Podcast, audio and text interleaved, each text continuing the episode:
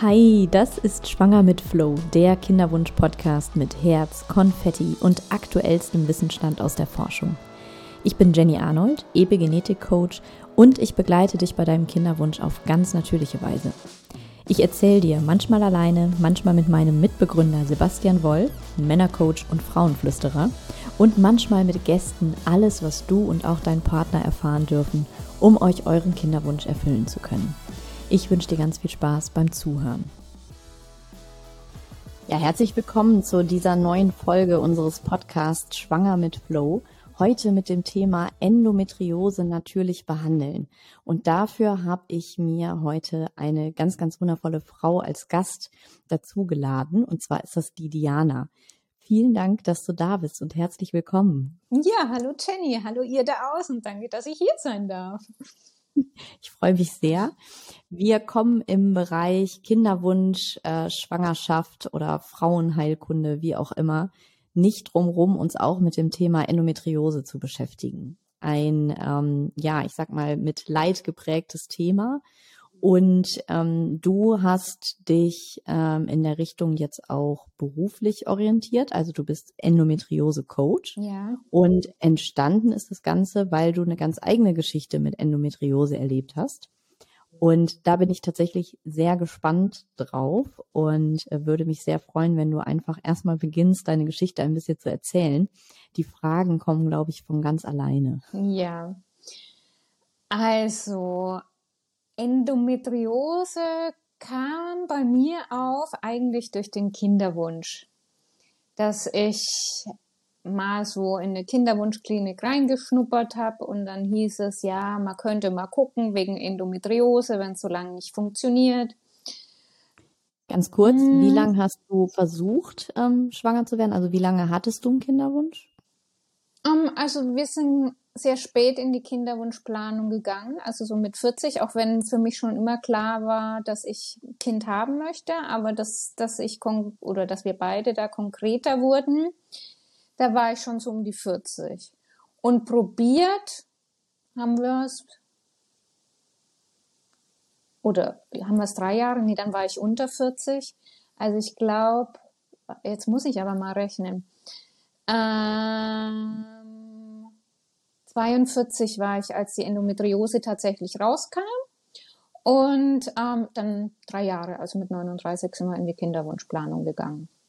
Okay, also ihr habt dann angefangen zu planen und zu dem Zeitpunkt wusstest du von deiner Endometriose noch nicht? Nee, nur dadurch, dass es halt nicht geklappt hat und dann ist halt der ja, normale Weg in Anführungszeichen, dann halt doch mal die Kinderwunschklinik aufzusuchen.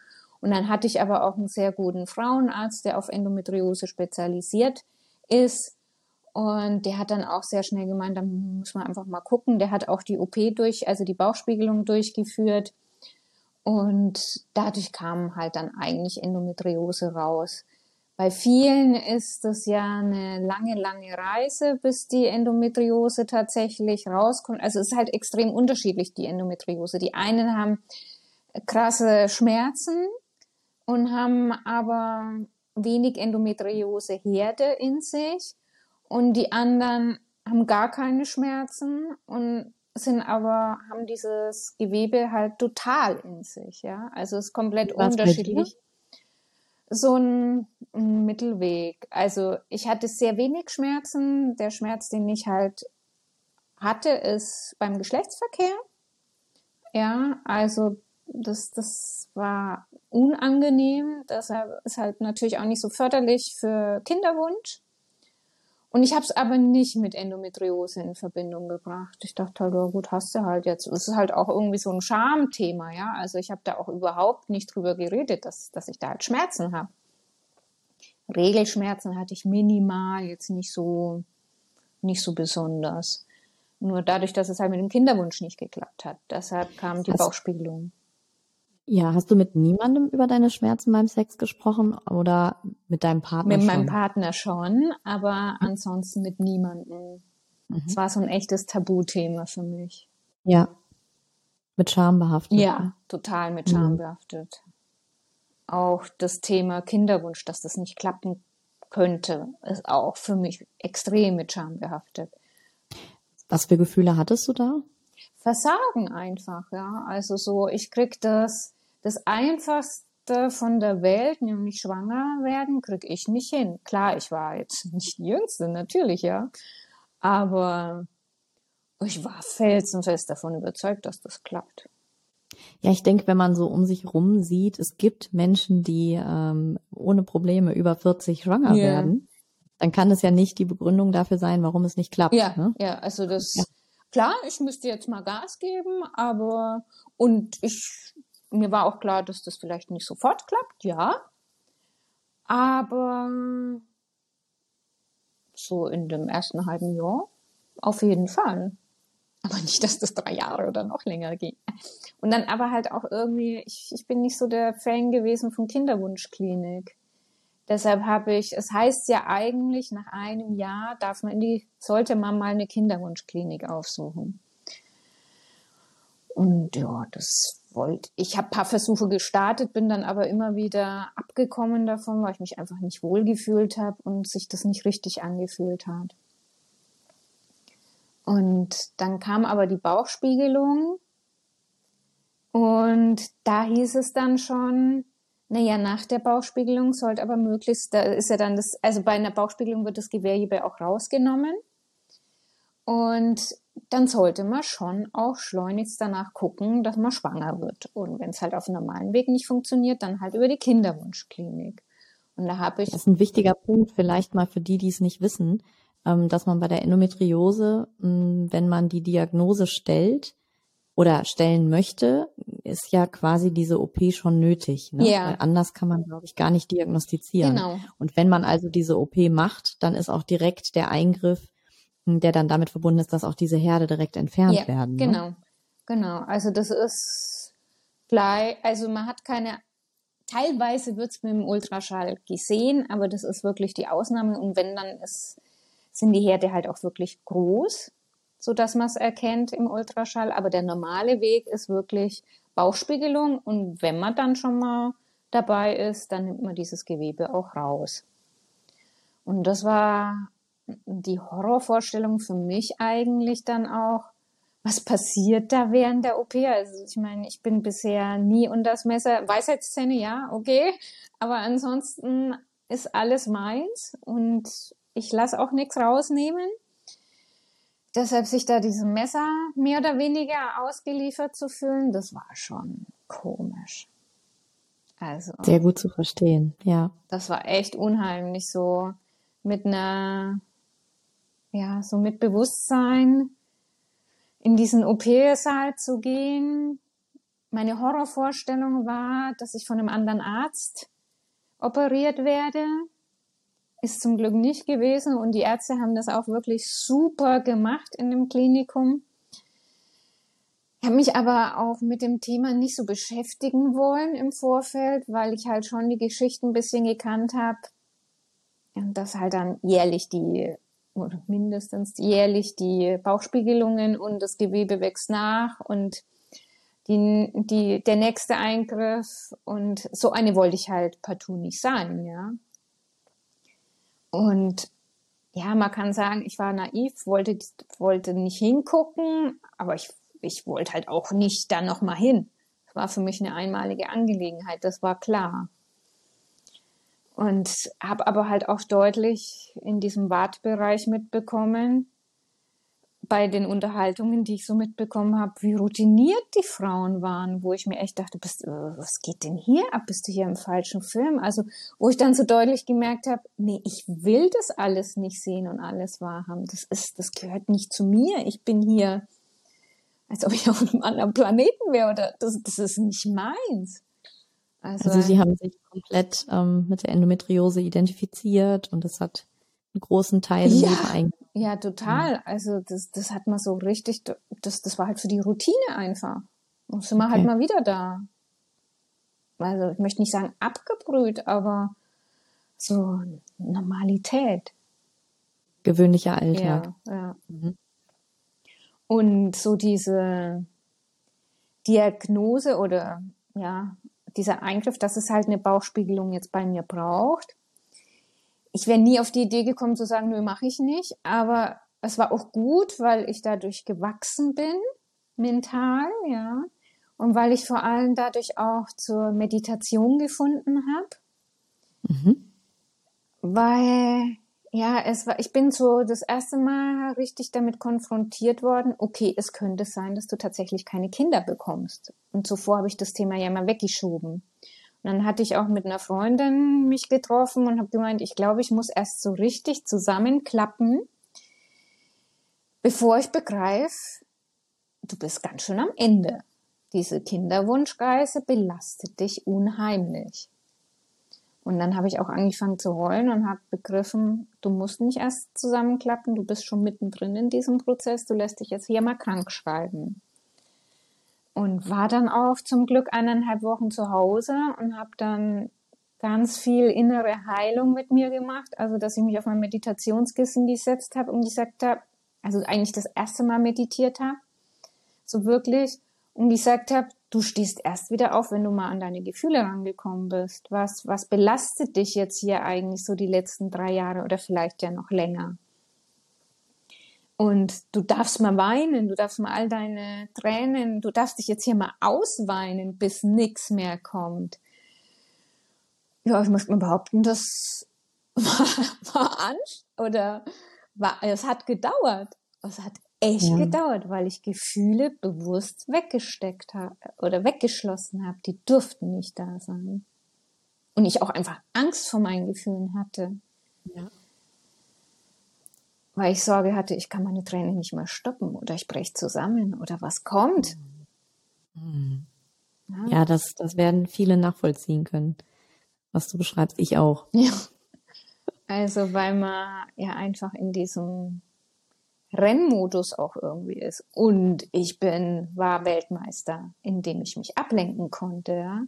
Ich hatte eher so ein kurz bevorstehendes Freizeit-Burnout, weil ich halt, ja, lauter schöne Sachen gemacht habe und dabei nicht gemerkt habe, dass mir das vielleicht das eine oder andere gar nicht so gut tut oder dass auch das zu viel sein kann. Ich finde ganz spannend, auch so aus unserem Vorgespräch ist ja jetzt so deutlich geworden, dass du so ein sehr intuitiver Mensch bist, ne? dass deine innere mhm. Stimme schon etwas für dich ist, wo du drauf hörst und wo du weißt, okay, das Stimmchen, da höre ich jetzt besser mal drauf.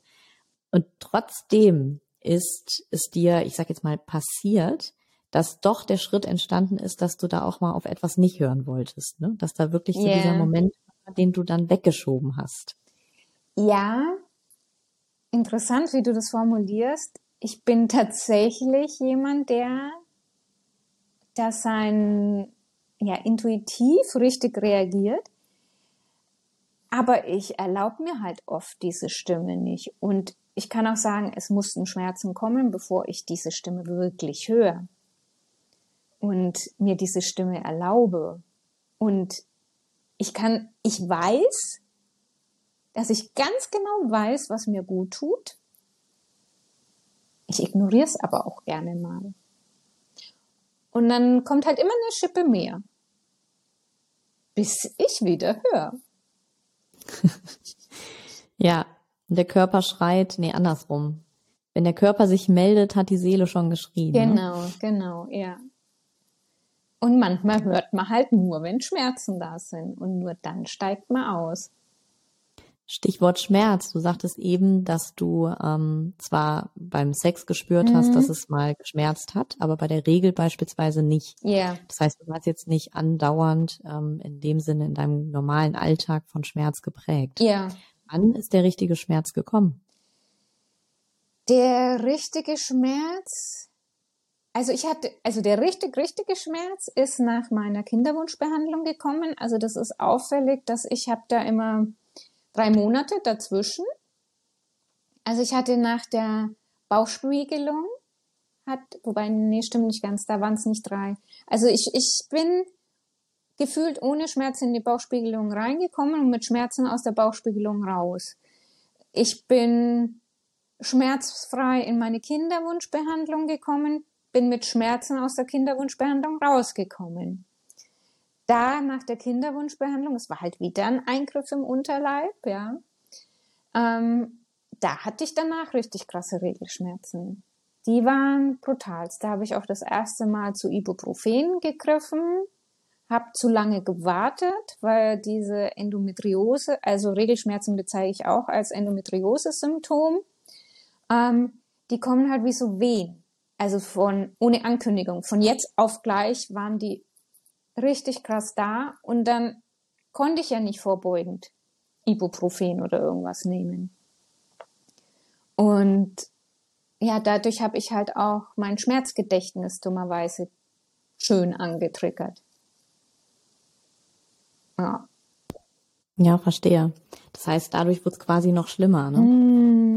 Dann, du bist dann in so, ein, so eine Spirale ja, geraten. Ja, ja, ich bin da in so eine richtig, richtige Spirale. Und also meine Regelschmerzen habe ich wirklich innerhalb von drei Monaten beheben können durch einfach richtig krasse Selbstverantwortung.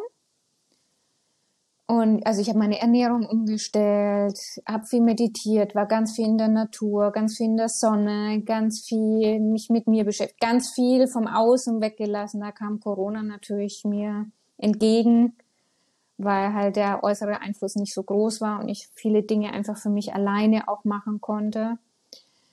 Und aber diese Angst vom Schmerz, das hat richtig, das hat locker ein Jahr gedauert. Also, dass ich, meine Schmerzen waren nicht mehr da, aber die Angst, dass die Schmerzen kommen könnten, die waren brutalst.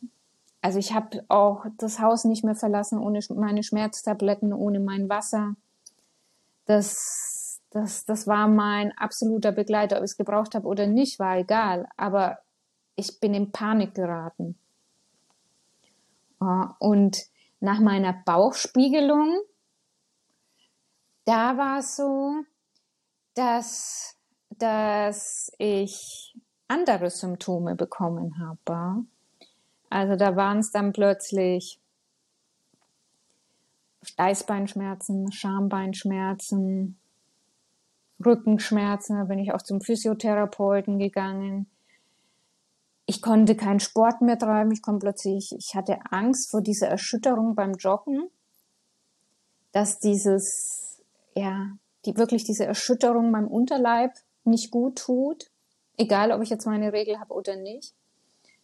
Und das waren halt wirklich so Folgen, meiner Meinung nach, Folgen von dem Eingriff. Okay.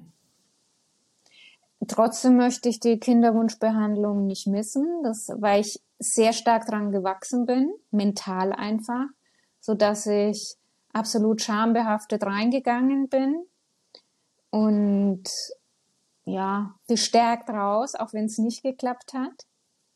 Du meinst die Scham, die du vorhin beschrieben hast, dass du das Gefühl hattest, du kannst, du kannst das Natürlichste der Welt nicht selber schaffen, so ungefähr, ne? Ja, beziehungsweise die Scham war noch größer, entdeckt zu werden, sozusagen ja, dass mich irgendjemand, den ich kenne, jetzt sieht,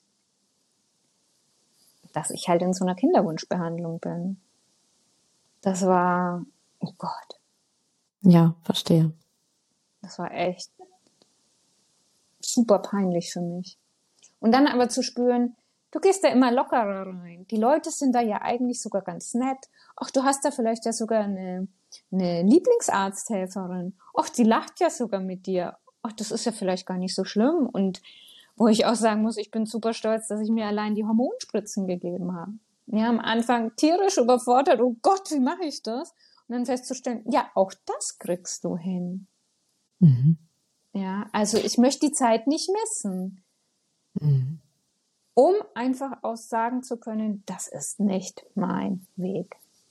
Mhm. Entweder wäre ich natürlich Ein schwanger. Weg, aber es gehörte dazu, ne? Genau. Es war mhm. unheimlich wichtig, auch danach diese krassen Schmerzen zu bekommen, um zu, um wirklich auszusteigen.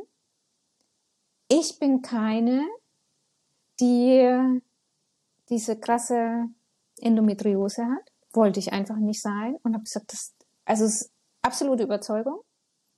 Deshalb sage ich auch, ich habe meine Endometriose geheilt, weil ich jetzt ohne Schmerztabletten ein ganz normales Leben führen kann. Ich habe heute auch meinen ersten Zyklustag.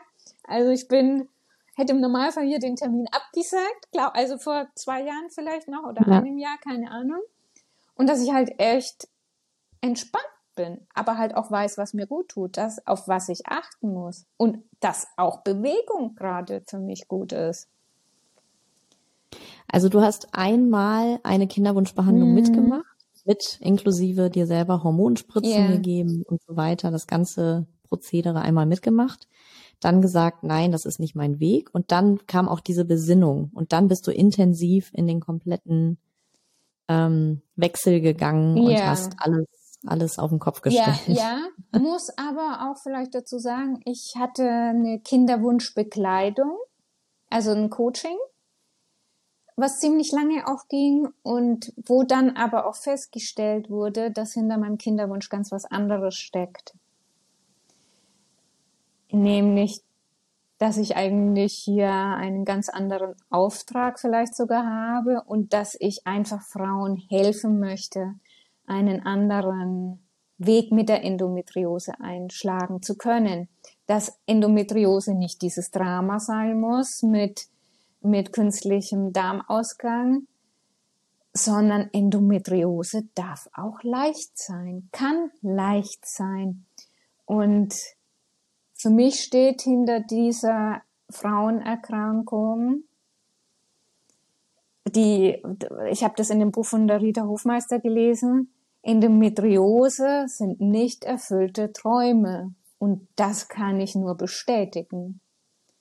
Also für mich ist die Endometriose so, so Verkrampfungen, die Gebärmutter verkrampft sich, da ist irgendwas zusammen und dieser, diese Raupe möchte sich entpuppen, diese Raupe, die sich ganz klein macht und nicht gesehen werden will und mit der Masse mitschwimmen will die sich entfalten darf, die zum Schmetterling werden darf, die ihr Leben führen darf, ihr schönes Leben, also ja, ein anderes, weibliches Leben auch, ja. Wahnsinn, ja. Und ja, ich glaube schon irgendwie, dass ich diesen Schmerz mitmachen musste, auch diese, diesen unerfüllten Kinderwunsch, um anderen Frauen zu zeigen, es gibt einen anderen Weg. Wenn ihr Ja zu euch sagt. Das war nicht, oder da bin ich ja immer noch auf der Reise, ja. Ich, ich habe noch ganz viel Scham in meinem Leben, ja. Dinge, die, ja, ich vielleicht gerne anders hätte, oder ja. Auch offen. Es ist auch, es ist gar nicht so einfach, ne? Also gerade was du sagst, die Scham und Schuld, die haben wir teilweise ja von Generationen noch aus Ahnenlinien yeah. noch auf uns äh, liegen. Das heißt gar nicht nur aus einer gegenwärtigen Zeit, sondern auch aus Ahnenlinien ähm, ist das schlummert das noch in uns. Yeah. Also das aufzulösen ist ja auch überhaupt ein Riesenprozess, ne? Und diese ganze dieses ganze einmal das Weltbild komplett zu verändern und zu verstehen, dass das Mentale da so weit reinspielt. Ähm, total phänomenal, wie du es beschreibst, wie dein Weg war. Ja, danke. Und du hast dich deswegen jetzt eben auch ähm, beruflich dahin orientiert ja. und arbeitest jetzt auch als Endometriose-Coach, gibst dein sehr, sehr wertvolles Wissen und deine Erfahrung weiter, was ich absolut genial finde. Was ist so das Erste, was du einer Frau empfehlen möchtest, die auch Endometriose hat? Langsamer machen, still sein, nichts tun, wirklich nichts tun. Sich auf den Balkon setzen, auf die Terrasse setzen, allein in den Café gehen, allein wirklich den Himmel angucken und nichts tun nichts tun. Wirklich, so blöd das Wort ist, so richtig entschleunigen. Und mal gucken, was nichts, aber einfach nur mal gucken, wo die Gedanken hingehen. Mit welchem Ziel? Also warum ist das deine Empfehlung? Sich irgendwie, also ich glaube, viele Frauen lenken sich bewusst ab und machen zu viel so was war ja auch meine Erfahrung. Entweder zu viel arbeiten, zu viel ja, im Haushalt machen, keine Ahnung was, zu viel Kindererziehung, zu viel Hobbys, alles mögliche. Man kann von sehr vielen Dingen einfach zu viel machen. Und auch mit dem Handy ständig sich abzulenken. Wie einfach ist es? Und sich selbst auszuhalten, ist, glaube ich, eine echt schwierige Challenge und nichts zu tun. 20 Minuten am Tag nichts tun. Und raus aus dem Körper, rein in den Geist, ne? Ja. Ja, wirklich einfach nur mal Wolken angucken, nichts tun. Und es ist gar nicht so einfach. Das glaube ich. Ja. Ja, das ist also das gerade jetzt in unserer Gesellschaft mit mit Handys, wie du schon yeah. angesprochen hast, das mal eben so beiseite zu legen. Ich bin da genauso mittendrin, ja. Das Handy ist ja immer da, wie praktisch, ne? Ja. Man braucht nicht mal mehr eine Uhr. Ja, ähm, sehr spannend für mich oder auch aus der wissenschaftlichen Ebene der Epigenetik nochmal ähm, möchte ich gerne ergänzen oder oder erzählen, was was so ein bisschen meine These ist oder was was ich auch immer so vermute. Ähm, in der Epigenetik weiß man um die ganz essentielle Bedeutung von Vitamin D. Und Vitamin D kann die verschiedensten Krankheiten und Symptome auslösen. Auch Unfruchtbarkeit bei Männern hat absolut mit dem Thema Vitamin D zu tun. Das liegt halt daran, dass jede Zelle in unserem Körper ähm, Rezeptoren hat für Vitamin D.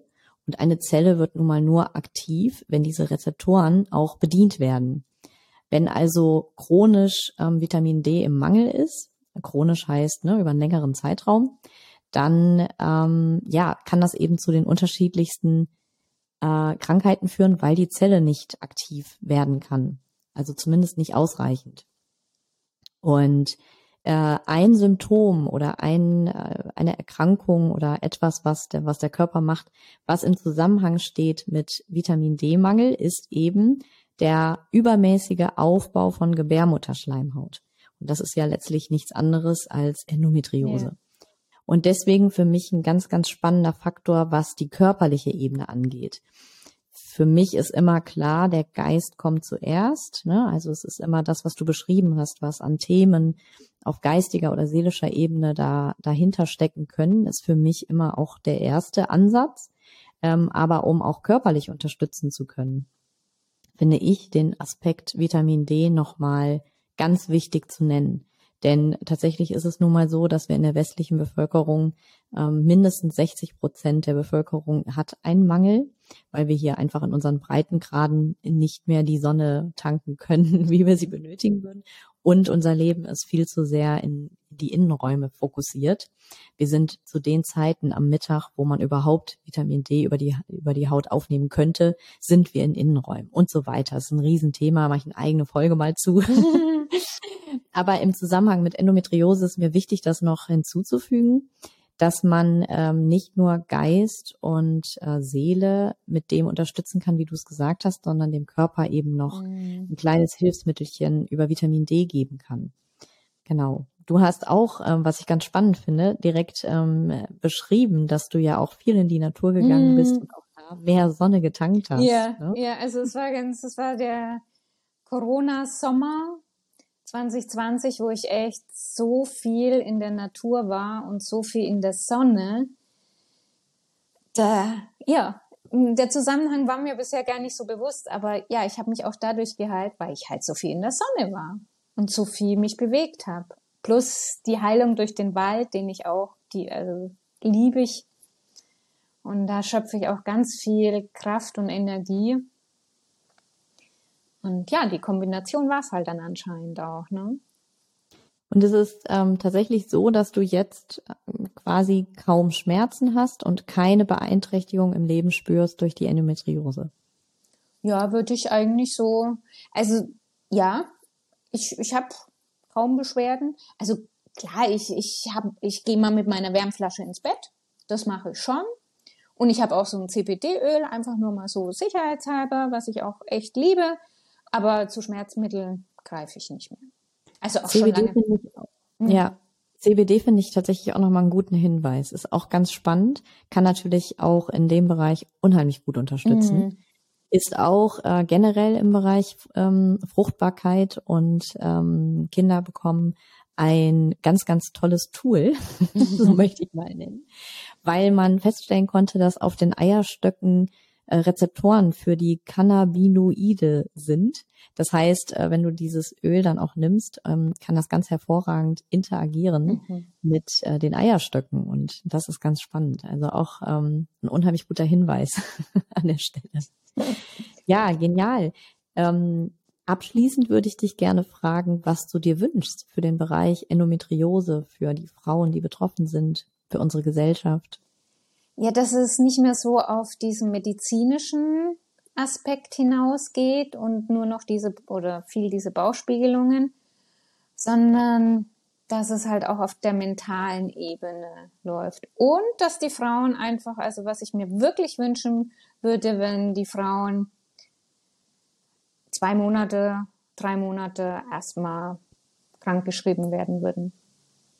Und ja, entweder eine Kur machen, ja, zwei Monate Kur oder sowas und dann aber halt auch selbst gucken. Das muss ja jetzt nicht diese strenge ärztliche Begleitung sein, sondern vielleicht auch einfach ganz was anderes. Und dass die Frauen auch sich erlauben, einen anderen Weg einzuschlagen. Nicht diesen, nicht immer diesen medizinischen. Die Medizin ist gut, sinnvoll und alles. Aber ich glaube, oder ich bin überzeugt davon, dass wir alle wissen, was uns gut tut, wir einfach nur wieder auf unsere Stimme hören dürfen. Hast du einen Tipp dafür? Wie können wir wieder auf unsere innere Stimme hören? In die Natur gehen. Allein mit uns sein und in der Natur und der Natur lauschen. Ich habe das einmal oder einmal versucht, Fragen in den Wald zu schicken, sozusagen. Und die Vögel und alle haben mir solche schönen Antworten gegeben. Plötzlich war ein Specht da, der, der, der gegen den Baum so geklopft hat, wo ich mir dachte, stimmt. Ich will mit der Wand durch den Kopf. Ich schlage mir genau so immer wieder. Ja, immer mit dem Kopf, mit, durch, mit dem Kopf durch die, ne? ja, ja, mit dem Kopf durch die Wand so rum, genau. ja. ja. Genau mein Bild. Ja. ja. Und man findet in der Natur so viele Antworten. Wie spannend, wie schön. Du arbeitest auch energetisch, ne? Ja, mache ich auch. Also ich begleite auch Frauen dabei auf ihren Kinderwunsch. Also ich bereite auf den Kinderwunsch vor und auch während der Schwangerschaft und auch ja bis zur Entbindung geht es auf diesem energetischen Weg eben. Und was ich aber auch ganz, ganz, ganz wichtig finde, was man nicht vernachlässigen darf, ähm, wenn eine Fehlgeburt auch entsteht. Wobei ich da sage, ich möchte zwei unterschiedliche Personen da, also entweder bin ich das eine oder das andere. Wenn es zu einer Fehlgeburt kommen sollte, was ja auch ein Tabuthema ist, aber doch leider öfters gibt, ja, entweder bin ich die Begleitung bei der Fehlgeburt oder bei der Schwangerschaft. Aber ich möchte nicht beides, weil ich finde, das, das passt nicht zusammen. Also ich habe da auch. Ja, man verknüpft das dann, ne? Ja, ja das verstehe. ist, das, das passt nicht. Mhm.